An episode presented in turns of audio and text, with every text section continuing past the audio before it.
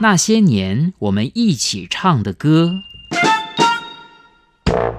听众朋友，大家好，欢迎大家收听《那些年我们一起唱的歌》，我是李慧芝，我是管人杰。今天是《那些年我们一起唱的歌》播出的第两百三十八集，也是我们第十九季节目里面的第三集。在这一季的十三集节目里，要向听众朋友介绍的是台湾流行音乐里面一种比校园民歌更值得探讨的歌曲类型，也就是救国团营队情歌，或者称为鲁拉拉情歌。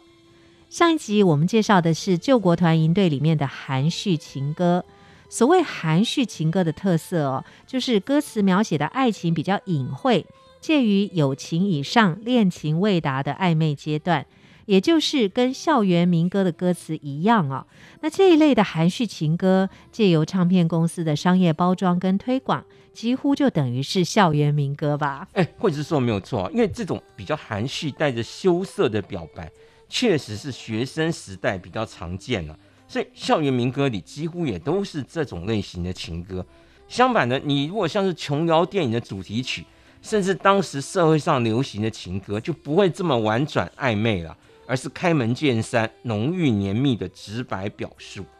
但是啊，我们在上一集节目里也提到过，这个救国团营队情歌，或者称为鲁拉拉情歌，很多其实在一九六零年代就已经出现了，但是。它不会在全台湾都流行，所以始终是小众传播，而且传来传去就很容易就传错传漏。直到一九七零年代中期以后，因为校园民歌有了商业市场，唱片公司才会积极在救国团营队里把很多歌本上的歌曲拿来重新编曲，请专业歌手制作发行。那这些歌曲才有机会上广播电视，流传度啊才可以遍及全台甚至海外。我们在节目上哦，也才能够介绍这些歌，因为这都要拜当年这些唱片公司所赐。上周我们介绍的是救国团营队里面的含蓄情歌，那这一周呢，我们换个方向，介绍的是俏皮情歌。救国团营队里面的俏皮情歌哦，跟含蓄情歌的逻辑刚好相反。含蓄情歌呢，通常就是男生如果对女生表白后被拒绝的时候呢，还有个退路，也就是本来呢想要向前跨一步，但跨步时候呢却改成只跨出半步。然而这个俏皮情歌却是相反的，他们在表白的时候为了避免尴尬，于是本来是想向前跨一步，但是跨步的时候呢却改成跨出两步，用看不到对方的反应呢来避免尴尬。管大认为哦，是含蓄情歌比较容易成功，还是俏皮情歌呢？这个乐观的人发明飞机啊，悲观人就发明降落伞。哎，我好像啊就是那种专门发明降落伞的。我认为啊，如果女生对一个男生真的有好感，你对方用什么方式来表白哦，女生都能接受。但是你反过来说啊，你如果从失败的结果来看，俏皮情歌哦，它就比较难拿捏尺度，搞不好表白失败哦。你还留下了一个坏名声，说你调戏女生嘛？所以哦，这种俏皮情歌哦，有的时候啊，还要好几个男生一起唱。看来哦，我们平常啊，就必须要有一些猪朋狗友哦，这个时候啊，才可以一起上场。上一集啊，介绍救国团营队里面的含蓄情歌的时候，管大把这类歌曲都归在柔细的校园民歌里。但是在这一集的俏皮情歌里，就会比较像是粗犷的林班情歌吧？哎，惠芝分析的也对了，因为一九六零年代起哦，这个政府的领务单位为了要发募来赚这个外汇嘛，哦，所以在山区里面本来普遍务农而且贫穷的原住民，他为了要快速取得现金，也积极参与这种山林垦地发木种树的这些劳力工作，但是哦。你知道，在山林里面的工作范围很辽阔，还要不断的移地开垦，不仅要住在这个简陋的临时屋舍，那个食物的补给也很困难。工人哦，在一天工作结束之后，找到了舒压跟自我疗愈的最好方法，就是一起啊围一个萤火，嗯，然后大家饮酒唱歌，用一把吉他来唱出自己心中那种贫穷的苦闷、无奈跟思念。久而久之啊，这种微醺或最后的即兴创作，就在这样你一句我一句，透过片段的短歌，唱遍了想念家人、爱人跟家乡，还有调侃、娱乐、自我解嘲的歌。长期下来，慢慢就传出一些耳熟能详的创作歌谣。那我们把这些歌称为林班歌了。由于救国团的营队，它往往都是在深山野地，这些创作者不详的林班歌曲，就变成了营队歌曲，最后再变成校园歌曲，然后商业化成为流行歌曲了。好的，听众朋友，我们就来听这一首新格唱片哦。一九七九年四月，由丁玲娟作词，倪玲玲作曲，金韵奖第三集 B 面的第六首歌，张碧珠演唱的《给你呆呆》。呆呆，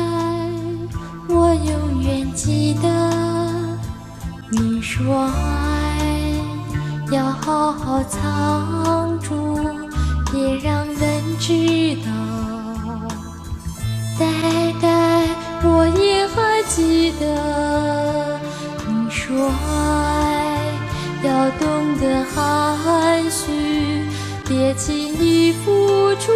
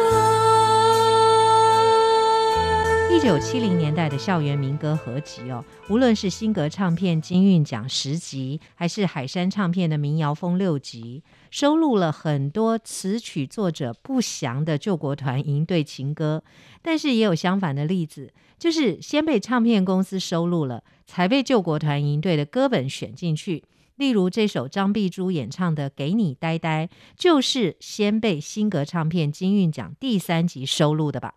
哎，惠子说没有错。因为你先被唱片公司收入了，才被救国团营队的歌本选进去，这样啊，词曲创作者都能够很清楚的歌曲，也就是反向操作嘛，哦，那唱片公司他当然就是希望这个救国团的营队来帮忙推广，那反而可以帮助这个正版唱片的销量，诶，这也是另外一种的商业模式。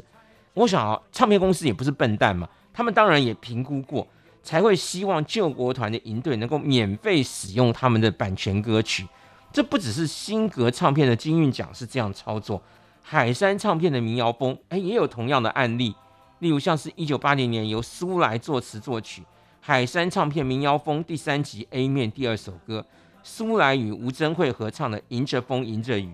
也是被救国团使用之后，唱片的销路就更好。那苏来也因此有了知名度。拍普唱片后来哦，甚至愿意为苏来发行个人专辑《让我与你相遇》，这也算是鱼帮水，水帮鱼了。但是同样的好运似乎就没有发生在演唱《给你呆呆》的张碧珠身上。虽然呢，救国团营队也选了这首《给你呆呆》，但张碧珠却依然是一曲歌手。这首歌即使被新格唱片收录在金韵奖第三集里面，却放在 B 面的最后一首歌。这样也很难冒出头来吧？应该说啊，是新格唱片另有打算。因为根据知名作家、世纪奥美公关的创办人丁玲娟，也就是这首《给你呆呆》的作词者，他说：“丁玲娟哦，十七岁还在民传商专就读的时候，她是个文艺女青年嘛，而平常就喜欢涂涂写写。有一次就看到这个报上金韵奖的甄选活动，她就跟她的同班同学倪玲玲报名参加，一个作词，一个作曲，就以这首《给你呆呆》获得了第二届金韵奖。”创作组的首奖，那一届得奖的人当中，还有像是齐豫啊、李健富这些人。新格唱片啊，发现这个丁玲娟啊，面貌清秀，就鼓励本来是从事创作的丁玲娟，走到目前来主唱自己的得奖作品。那喜欢唱歌的丁玲娟，原本也是兴致勃勃。金韵奖第三集的主打歌，原本就是要预定丁玲娟来演唱这首《给你呆呆》。其他什么王梦玲啊、齐豫啊、李健富啊，都被挤到后面去了。但是后来金韵奖第三集 A 面第一首是王梦玲演唱的《雨中集锦》，而《给你呆呆》不但变成了 B 面的第六首歌，演唱者也换成了张碧珠。中间应该是发生了什么变故吧？根据丁玲娟所述啊，新格唱片公司为了炒新闻造势，就要求丁玲娟公开个人的爱情故事，当做这首歌的背景故事。作为一种包装来创造议题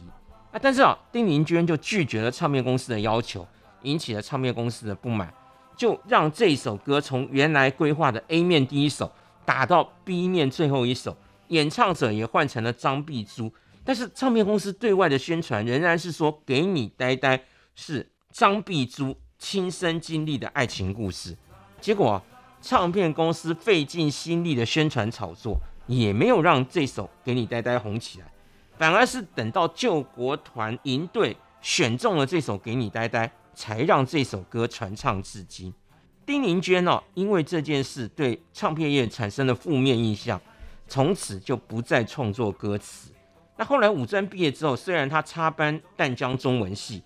可是最后就业的时候仍然是弃文从商。那丁玲娟事业有成之后，也写了很多畅销书了。但是后来将近半个世纪，也都没有再写过歌词了。好的，听众朋友，我们再来听这一首一九八零年海山唱片《民谣风》第三集 B 面的第一首歌，陈鸿明跟江志琪合唱的《俏姑娘》。看那前面的俏姑娘，手上的才叫模样，长长的头发嘛黑又亮。走起路来，它又摇又摆，啦啦啦啦，啦啦啦啦，啦啦啦啦，啦啦啦啦，啦啦啦啦，啦啦啦啦，啦啦啦啦，啦啦啦啦。不能不能，我不能看，爱了白眼我怎么办？美丽的姑娘嘛要欣赏。偷偷地望他有何方？向前走，向前走，回头望他一眼。向前走，向前走，回头望他一眼。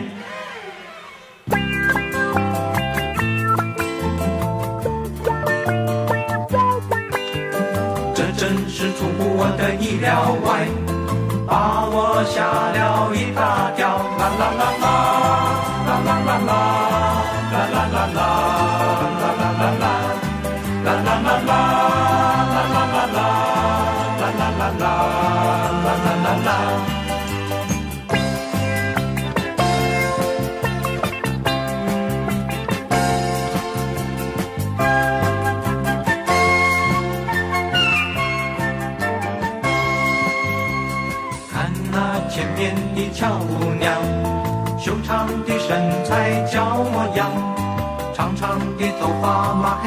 亮，走起路来它又摇又摆，啦啦啦啦，啦啦啦啦，啦啦啦啦，啦啦啦啦，啦啦啦啦，啦啦啦啦，啦啦啦啦，啦啦啦啦，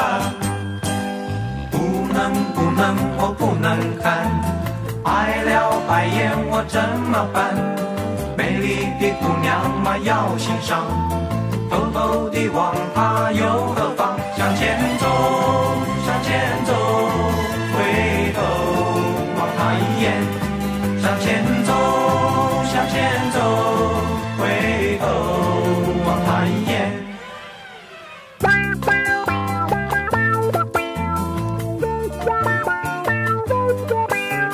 这真是出乎我的意料外，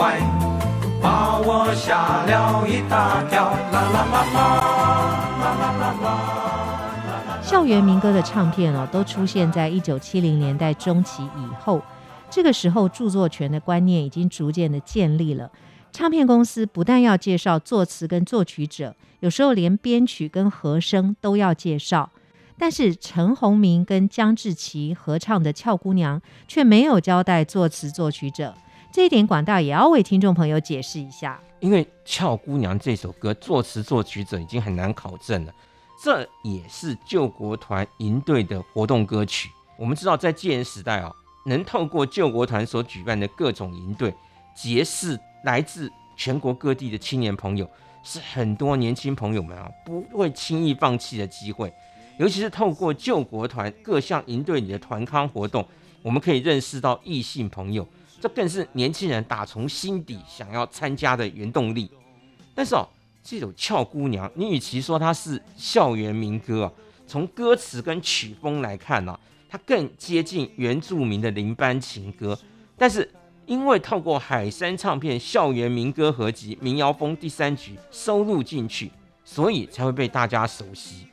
刚才管大提到、原住民集体创作的林班情歌，有好几个男生一起唱会更有味道，所以平时就必须要有一些好朋友。我们这一集介绍的救国团营队情歌，唱片公司呢大多是交给音色有辨识度的歌手来独唱，也有少数是安排男女合唱。像俏姑娘这样是由两个男生来双重唱的表现方式哦，也算是比较特殊的一种模式吧。哎，惠子说没有错啊，因为救国团营队情歌的曲目非常多，同一首歌啊也有不同歌手演唱的版本，真的是五花八门呐、我选这一首《俏姑娘》来介绍，就是因为哦，它是男子双重唱的这种特性，很有代表性。那至于这首《俏姑娘》的演唱者陈鸿明跟江志奇，我们受限于节目时间，没有办法再详细介绍，因为后面还有其他的歌曲我们要播出了。所以，听众朋友啊，如果对这两位歌手以及他们四十年前所组成的这个小乌鸦合唱团有兴趣，欢迎搜寻我们节目第一百一十七集的《小乌鸦之歌》，里面就有关于这首歌还有这个合唱团更详细的介绍。我们这里就不再重复了。好的，听众朋友，我们再来听这首也是救国团营队的经典情歌，在网络上被称为是淡江三大情歌之一的《女孩的眼神》。你恰似会勾人的眼神，总是在我四处漂浮移动。问女孩，你为何都不在乎？我的多情，你是否看得出？那女孩的眼神流露淡淡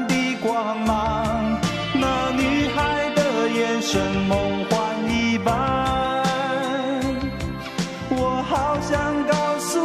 你我的心中语，告诉你你是多令人着迷。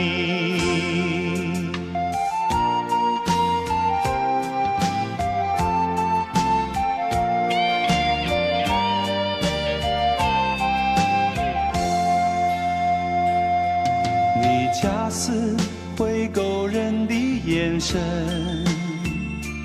总是在我四处漂浮移动。问女孩，你为何都不在乎？我的多情，你是否看得出？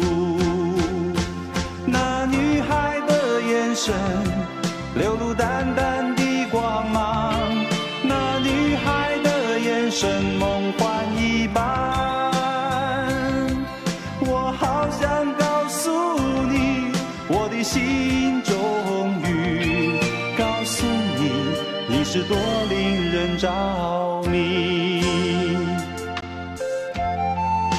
的淡江三大情歌，第一首是我们上一集已经介绍过的《背影》，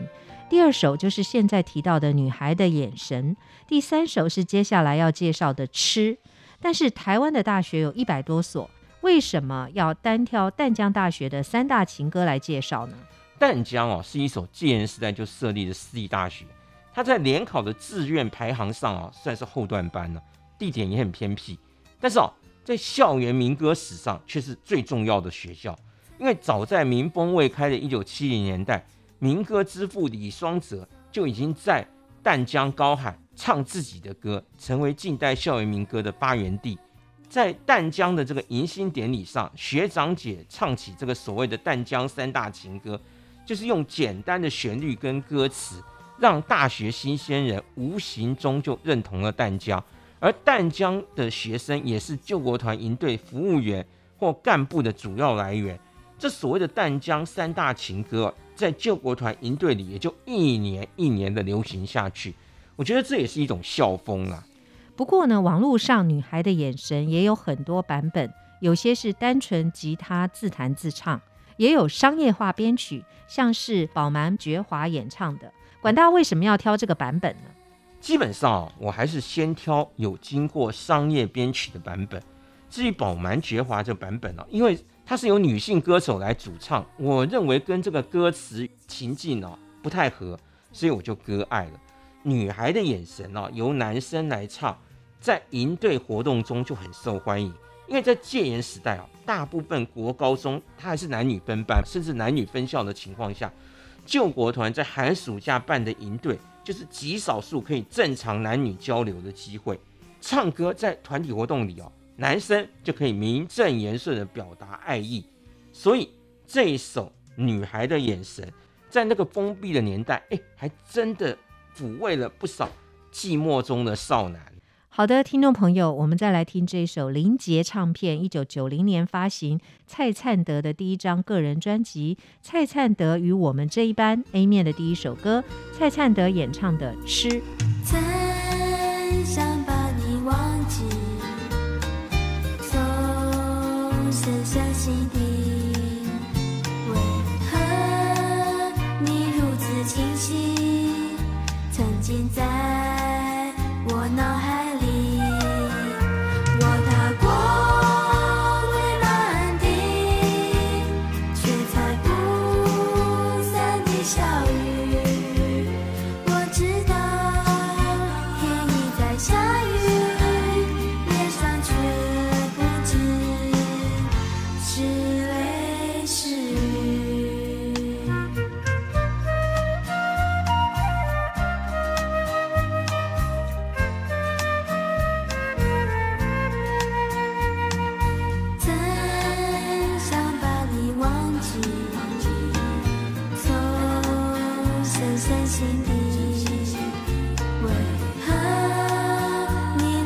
清晰。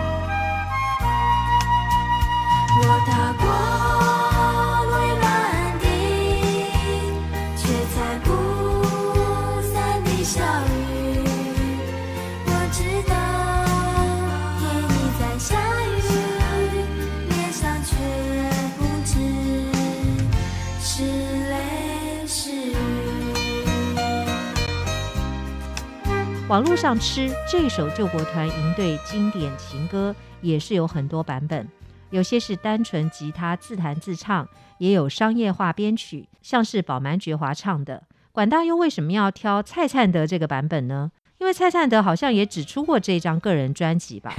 其实是不止一张了，应该说是两张了。蔡灿德啊，他从小就是演员，我也认为他不适合唱歌，因为他的音准不佳嘛，根本很难吃唱歌这一行饭呢。但是啊，蔡灿德因为小的时候太红了，尤其在他十五岁的时候，他跟贾静雯这两个少女，哎，那个时候真的是爆红哦。当时唱片公司会找蔡灿德来唱歌，纯粹就商业市场来看，你也不能说他是错误投资了。不过，蔡灿德的第一张个人专辑《蔡灿德与我们这一班》，因为翻唱当年救国团鲁拉拉的营队情歌为主，那其中这首主打歌《吃》，那我认为定位还算成功，因为这个时候的蔡灿德她还是少女，才十五岁而已嘛，声音带点青涩，跟这首歌的调性很相符。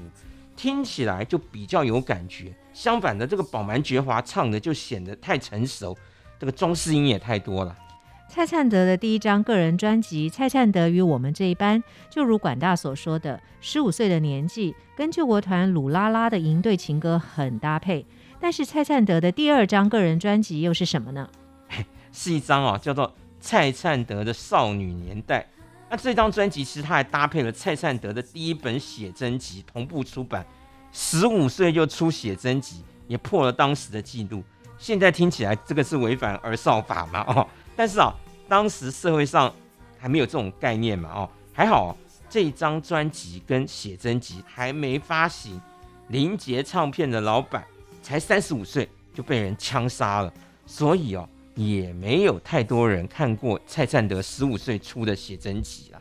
才三十五岁的林杰为什么会被枪杀呢？林杰啊，他本身是个富二代，他的家族事业要并购一个汽车公司，但是这个汽车公司的母公司福特汽车公司不同意，这个子公司的老板就被迫要交还经营权给母公司，可是他自己又还不起林杰已经预付的一千五百万定金，所以。就在自己的公司里面枪杀了上门来讨回定金的林杰，但是他杀了林杰之后，自己也饮弹自杀。林杰突然过世，他的家族也不愿意再继续经营林杰唱片公司。蔡灿德这张翻唱救国团营队情歌的专辑《蔡灿德与我们这一班》，现在也就很难见到了，真的很可惜啊。谢谢管大带给我们这么多好听的故事，也让我们借着救国团的俏皮情歌，认识了那个时代的台湾。今天那些年我们一起唱的歌就到此结束。下星期三，我们的节目就会开始介绍救国团营队里面的另一种情歌类型，也就是夜晚情歌。欢迎大家下周同一时间准时收听。谢谢大家。啦啦啦啦啦啦啦啦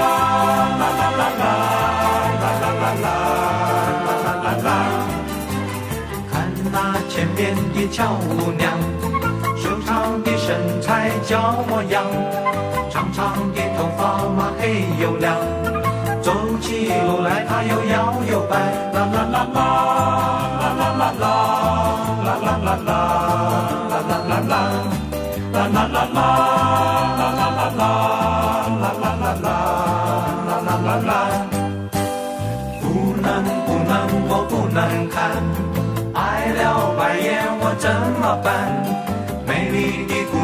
娘嘛要欣赏，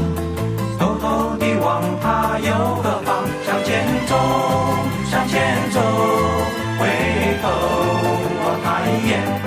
向前走，向前走，回头望他一眼。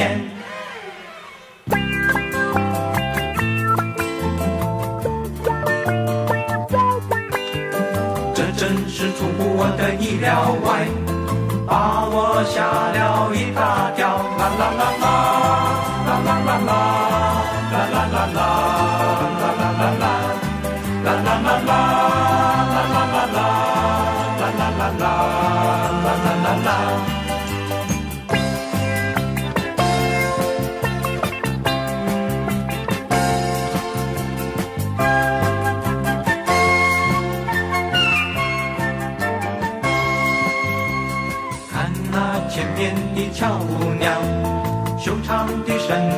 小模样，长长的头发嘛黑又亮，走起路来它又摇又摆，啦啦啦啦。